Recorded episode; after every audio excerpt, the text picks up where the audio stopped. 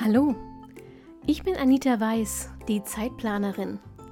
Genau wie du will ich meine Zeit wieder selbst kontrollieren, sie genießen und auch mal mit Leidenschaft verschwenden.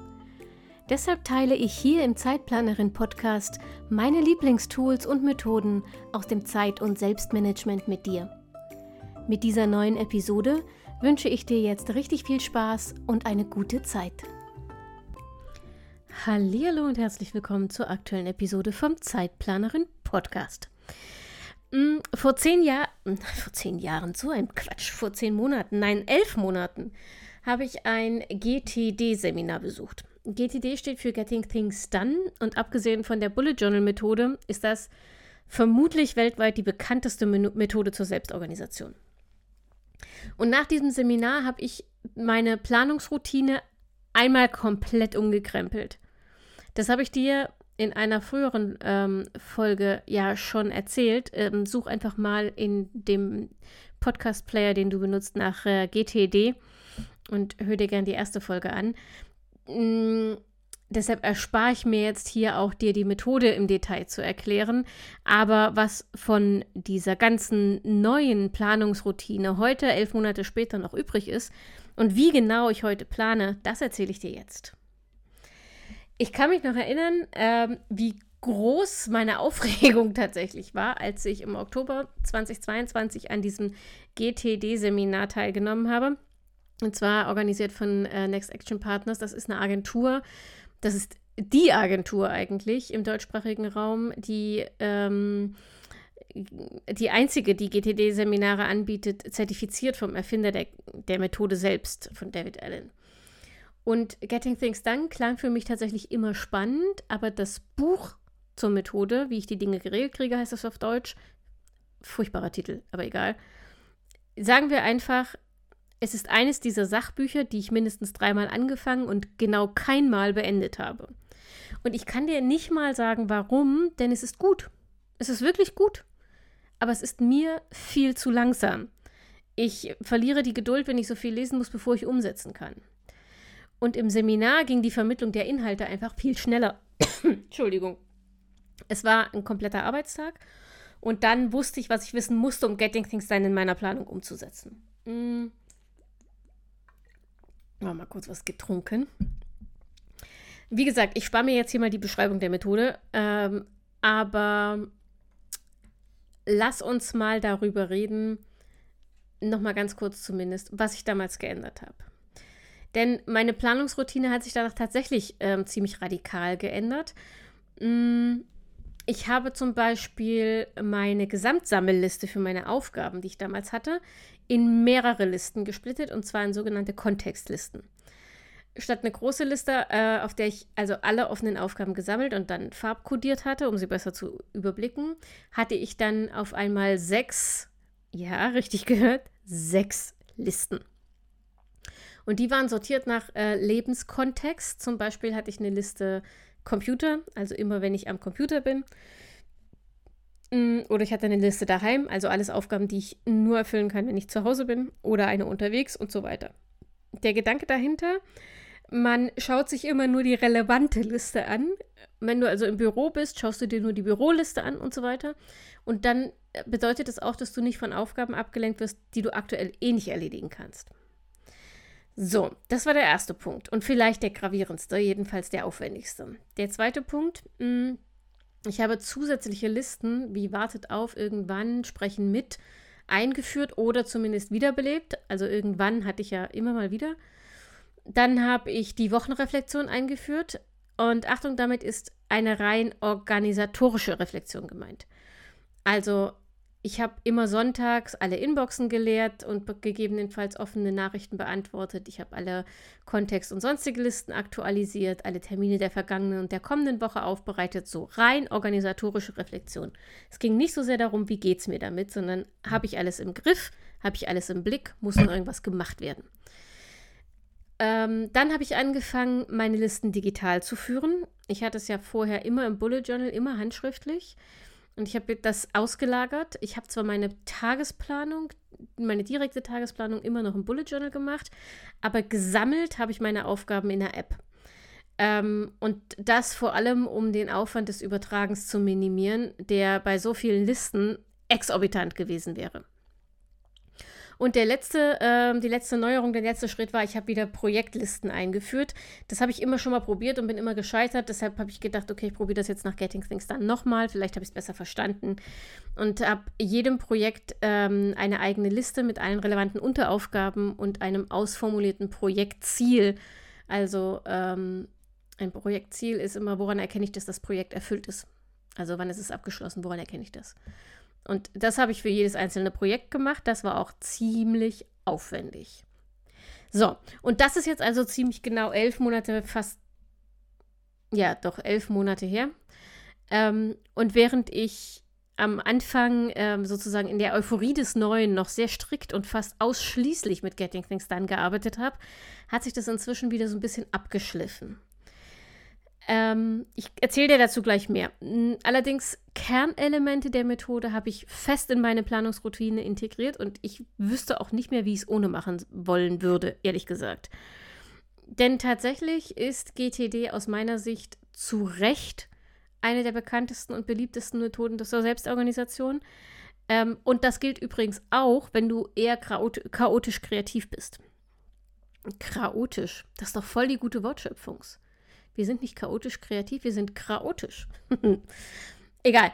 Ähm, ich weiß, dass Getting Things Done auf den ersten Blick sehr rational und sachlich und fast schon so ein bisschen steif wirkt. Ähm, wenn man sich damit näher beschäftigt, stellst du relativ schnell fest, dass das täuscht, dass das wahrscheinlich das größte Missverständnis überhaupt ist. Denn Getting Things Done ist wie so eine Art Baukasten. Du kannst dir das genau so modifizieren, wie du es brauchst. Mm, und bei mir sieht das zum Beispiel heute fast ein Jahr nach Einführung folgendermaßen aus. Äh, die hybride Planung ähm, habe ich beibehalten, mehr oder weniger. Nach ein paar Fehlversuchen mit Apps, die nicht so richtig zu mir passten, habe ich mit TickTick, unbezahlte Werbung, inzwischen eine App gefunden, ohne die ich nicht mehr planen wollte. TickTick ähm, ist du findest TickTick im App-Shop als To-Do-Listen-App. Ich habe so ein bisschen Bauchschmerzen, sie als das zu bezeichnen, denn sie kann unfassbar viel mehr. Äh, aber ja, sie kann auch hervorragend To-Do-Listen abbilden und zwar genauso, wie ich das brauche. Mhm, ohne mein Bullet Journal geht nach wie vor nichts bei mir, aber es ist tatsächlich nicht mehr die Schaltzentrale meiner Planung. Das ist eindeutig TickTick. Hier sammle ich meine Aufgaben, hier nehme ich die Aufwandsschätzung vor, hier priorisiere und terminiere ich und ich habe durch die Integration meines Google-Kalenders ähm, gleichzeitig meine Termine im Blick. Außerdem kann ich die Aufgaben mit dem ähm, Pomodoro-Timer, den TickTick auch anbietet, abarbeiten. Ich kann Notizen anlegen, auch das bietet TickTick an. Und es ist für mich tatsächlich vor allem deshalb unverzichtbar geworden inzwischen, weil es unterwegs wesentlich einfacher zu nutzen ist als mein Bullet Journal natürlich. Und das macht meine oberste Planungsregel, schreib alles auf, immer und sofort, so viel einfacher für mich. Trotzdem, wie gesagt, brauche ich das Bullet Journal. Die Tages- und Wochenplanung per Hand zu machen, ähm, gibt mir einfach mehr Überblick und damit mehr Ruhe und Gelassenheit. Ich habe beim Tippen das Gefühl, dass mein Gehirn leichter abgelenkt wird, als wenn ich es mit der Hand schreibe. Ähm, und die Listen in TickTick können auch ein bisschen überwältigend sein, vor allem am Anfang, als ich so viele Listen hatte. Ähm, kleiner Spoiler, kommen wir gleich dazu. Mm, und ich nutze das Bullet Journal tagsüber wieder, muss ich sagen, zum schnellen Notizen machen und übertrage erst abends alles in TickTick. Denn während mein Bullet Journal immer offen neben mir liegt, müsste ich das Handy erst entsperren und die App suchen und öffnen. Und in der Zeit habe ich mich schon wieder von fünf anderen Dingen ablenken lassen. Das hat sich inzwischen so ein bisschen geändert. Das weißt du, wenn du meinen Newsletter liest, also mein Magazin liest auch inzwischen. Denn ich habe mir ja vor ein paar Wochen ein riesengroßes Tablet bestellt ähm, und geleistet und führe mein Bullet Journal inzwischen auf dem Tablet. Ich habe am Anfang ein bisschen Sorge gehabt, dass ich diese Ablenkbarkeit, die ich vom Handy kenne, da auch habe und habe deshalb A, nur sehr wenig Apps installiert auf dem Tablet und B, alle, und zwar wirklich rigoros, alle mh, mm, Benachrichtigungen abgestellt.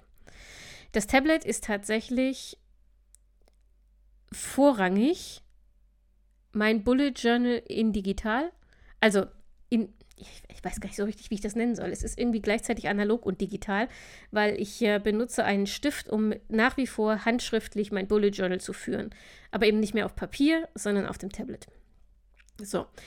Ähm, ich habe auf dem Tablet auch TickTick. Das macht mir die ähm, Planung abends des nächsten Tages unfassbar viel einfacher, aber dazu erzähle ich dir mal in einer anderen Podcast-Folge mehr. Ähm, aber tatsächlich nutze ich TickTick eher selten auf dem Tablet, sondern wenn dann auf dem Handy oder ich habe es tagsüber, wenn ich arbeite, an meinem Laptop offen. Genau. Also Bullet Journal nach wie vor, aber die neue Schaltzentrale ist TickTick. Und auf TickTick habe ich auch die Kontextlisten. Und ja, ich führe immer noch Kontextlisten, aber ich bin wieder zu meiner alten Einteilung zurückgekehrt, die ich früher auf der Sammelliste mit dem Farbcode abgebildet habe. Ich habe also nicht mehr sechs, sondern nur noch drei Kontextlisten. Eine für die Zeitplanerin-Aufgaben, eine für den Job und eine private. Diese Dreiteilung hat sich für mich einfach seit Jahren bewährt. Mm, und die also ich habe eine Weile, eine Weile überlegt, ob ich sie wieder in einer Sammelliste zusammenführe, weil der Farbcode hat ja irgendwie auch funktioniert, aber tatsächlich ist mir die Trennung in separate Listen inzwischen lieber. Zum einen, weil es wirklich einfacher ist, wenn man nur die Aufgaben sieht, mit denen man sich gerade beschäftigen kann. Und zum anderen, weil die Listen übersichtlicher sind, als wenn alles auf einer zusammenkommt. Und die Gefahr, dass man dann irgendeinen Punkt übersieht, weil einfach so wahnsinnig viel draufsteht, ist mir einfach zu groß inzwischen. Ähm, genau. Äh, wie gesagt, aber trotzdem hat sich ganz viel geändert. Ich habe nicht mehr sechs, sondern nur noch dreieinhalb Listen. Die halbe kommt zustande, weil ich für den Job zwei Listen führe. Aber das ist eine andere Geschichte und hat mit meiner Art von Arbeit zu tun. Und äh, so bin ich eigentlich jetzt inzwischen seit einem Dreivierteljahr wirklich happy mit meinen Kontextlisten. Die Wochenreflexion, dazu habe ich dir ja schon einiges erzählt, da gibt es eine eigene Folge zu. Mm, wenn ich mich entscheiden müsste, welcher Getting Things Done Hack für mich der wichtigste war, dann würde ich eindeutig die Wochenreflexion wählen. Ich habe seit Oktober nicht eine einzige Woche vergehen lassen, ohne meine Checkliste abzuarbeiten, die ich inzwischen für alle ähm, Wochenreview, Wochenreflexionsschritte erstellt habe. Ähm, das mache ich immer, wenn ich sowas einführe, weil ich mit einer Checkliste einfach dumpf alles abarbeiten kann. Ich kann nichts vergessen.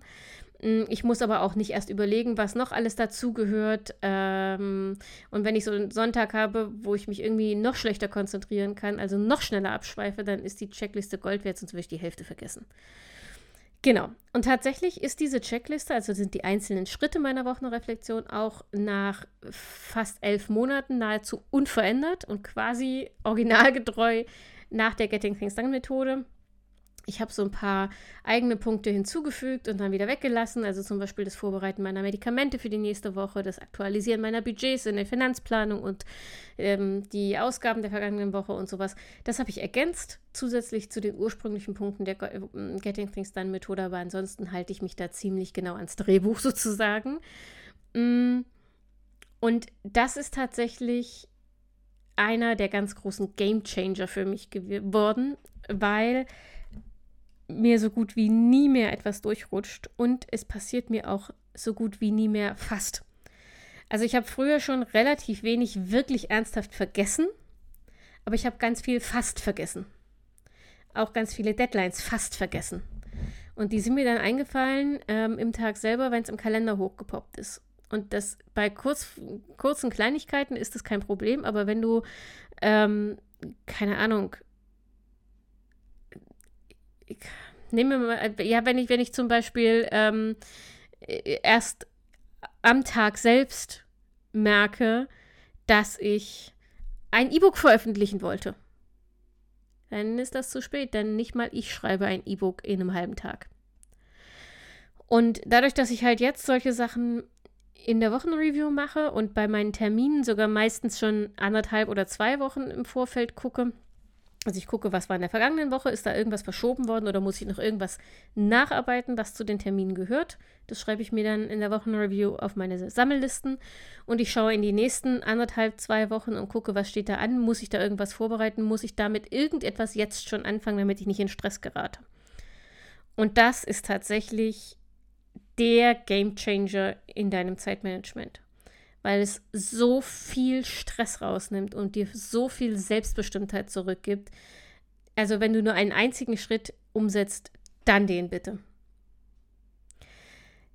Hm, nicht ganz so erfolgreich war ich mit meinen Projektlisten. Ich nutze Projektlisten tatsächlich immer noch und tatsächlich hm, auch manchmal sogar recht intensiv, phasenweise. Aber das ist zugleich, sind die Projektlisten der Teil, den ich in den vergangenen Monaten am häufigsten modifiziert habe und mit dem ich auch nicht wirklich hundertprozentig zufrieden bin. Hm, ich hatte die Projektlisten früher ebenfalls in TickTick am Anfang. Das hat überhaupt nicht funktioniert. Inzwischen habe ich sie wieder in meinem Bullet Journal. Ähm, am Anfang tatsächlich mit einer Seite pro Projekt, äh, theoretisch darauf auch alle Unteraufgaben gelistet. Aber ich vergesse relativ oft diese Einzelschritte ähm, auch auf die aktuelle reale To-Do-Liste, also die Sammelliste oder mein Daily zu übernehmen. Dazu gucke ich da einfach zu selten rein die Projektliste hat ganz vorne so eine Art Inhaltsverzeichnisliste, also so eine Übersichtsliste, welche Projekte gerade insgesamt da sind. Und das ist die wichtigste Seite von allen. Das ist tatsächlich ein Nachschlagewerk und diese Übersichtsliste gehe ich in meiner Wochenreflexion auch durch und gucke, ob ich ähm, da irgendwas weiter bearbeiten kann und will in der nächsten Woche. Und damit ist es eher so eine Art Erinnerung und Nachschlagewerk und das funktioniert momentan für mich ganz gut. Und die zusätzlichen Listen, also sowas wie Sprechen mit irgendwann und so, die habe ich tatsächlich radikal ausgedünnt wieder. Die Irgendwann-Liste hatte ich ja schon immer im Einsatz und die benutze ich jetzt wieder sehr, sehr aktiv. Auch die Wartet-auf-Liste ähm, ist Gold wert. Die beiden sind auch geblieben, ähm, einfach weil die super praktisch sind, aber die hatte ich ja auch vorher schon. Alle anderen Zusatzlisten, also so Spreche mit und weiß der Geier, die ich im Laufe der Zeit so ausprobiert habe, die sind tatsächlich längst Geschichte. So, was ist mein Fazit? Für mich und meine Planungsroutine war Getting Things Done wirklich eine Bereicherung. Zwei Erkenntnisse sind am wichtigsten für mich. Erstens, du kannst und du darfst die Methode anpassen. Anfangs dachte ich tatsächlich, Getting Things Done funktioniert nur, wenn man sich buchstabengenau dran hält und alle, Be alle Bestandteile, alle Bausteine umsetzt. Ich habe aber festgestellt, das ist nicht der Fall. Du kannst Getting Things Done auch als Modulbaukasten benutzen und dir deine eigene Methode bauen, sozusagen, aus den einzelnen Methoden, äh, Bausteinen von Getting Things Done. Und meine Methode besteht zum Beispiel im Moment aus einem großen Teil GTD, einem großen Teil Bullet Journal Methode und ein paar Splittern anderer Methoden wie ähm, Mel Robbins Do It Anyways, Werner Tickel Küstenmacher Simplify Your Life oder James Clears äh, 1% Methode. Nimm dir also einfach, was du brauchst und vergiss auch nicht, dass Selbstorganisation nie abgeschlossen ist. So wie sich dein Leben ändert, ändern sich deine Sprüche an, äh, deine Sprüche, ändern sich deine Ansprüche an deine Methoden und Tools. Und meine zweite Erkenntnis, planen und sammeln sind zwei unterschiedliche Schritte. Klingt banal, macht aber einen Riesenunterschied, wenn du es tatsächlich umsetzt. GTD unterscheidet das ganz, ganz deutlich. Und dieses Bewusstsein hat für mich tatsächlich auch nochmal relativ viel verändert. Es macht meine Planung viel entspannter und gleichzeitig präziser, wenn ich erstmal alles sammle und dann aus diesem Sammelbecken eine realistische Planung aufbaue. Früher habe ich oft versucht, beides in einem Schritt zu erledigen. Und dabei ist mir dann relativ viel durchgerutscht, weil ich, während ich die eine Sache irgendwie präzise einplanen wollte, schon wieder vergessen habe, dass ich die andere noch aufschreiben musste. Oder ich habe Pläne geschrieben, die überhaupt nicht realisiert werden konnten. Einfach weil da viel zu viel drin war. Ähm, und das passiert mir heute tatsächlich sehr viel seltener, indem ich Planen und Sammeln als Methodenschritte trenne. Ja, das war meine kleine Zusammenfassung, mein kleines Fazit nach elf Monaten Getting Things Done. Ich weiß, dass ähm, etliche von euch auch nach dieser Methode planen. Das kommt im Coworking immer mal wieder. Apropos Coworking. Ähm, Coworking findet jeden zweiten Donnerstag statt. Und wenn du mitmachen möchtest, das ist kostenlos, dann schick mir gerne eine Mail info@zeitplanerin.de oder schreib mir einfach auf Instagram. Dann schicke ich dir gerne den Link zum Zoom-Raum, denn wir treffen uns immer ähm, um 20 Uhr auf Zoom. Wie gesagt, jeden zweiten Donnerstag. Und dann kannst du das gerne mal testen, denn man ist tatsächlich sehr viel produktiver, ob man nur nach Getting Things Done plant oder nicht, wenn man es gemeinsam in der Gruppe macht. So. Ansonsten bleibt mir gar nicht mehr viel zu sagen, außer ich wünsche dir wie immer eine wunderbare Woche. Bleib gesund, pass auf dich auf und denk immer daran, deine Zeit ist genauso wichtig wie die der anderen.